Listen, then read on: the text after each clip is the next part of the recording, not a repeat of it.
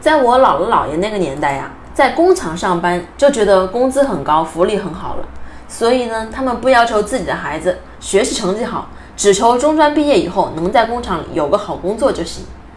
所以呢，我父母那个年代的同龄人，几乎百分之九十八都在工厂里上班，因为工厂上班就是铁饭碗呢，还能分房子。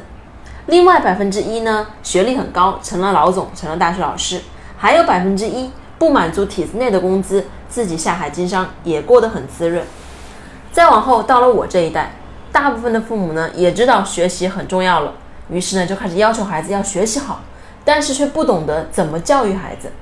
所以呀，我们这一代的孩子很多都被贴上了叛逆的标签，也同时有了很多戒网瘾的哼笑，出了很多害人的案例。从这三代人的经验中，我们应该吸取教训。父母的格局和眼界它是有限的，我们给孩子规划的未来啊，不见得就是最好的。你可以规划，但前提是你必须要不断的学习，不掉队。你的规划只是附属，是孩子成长的非必要条件。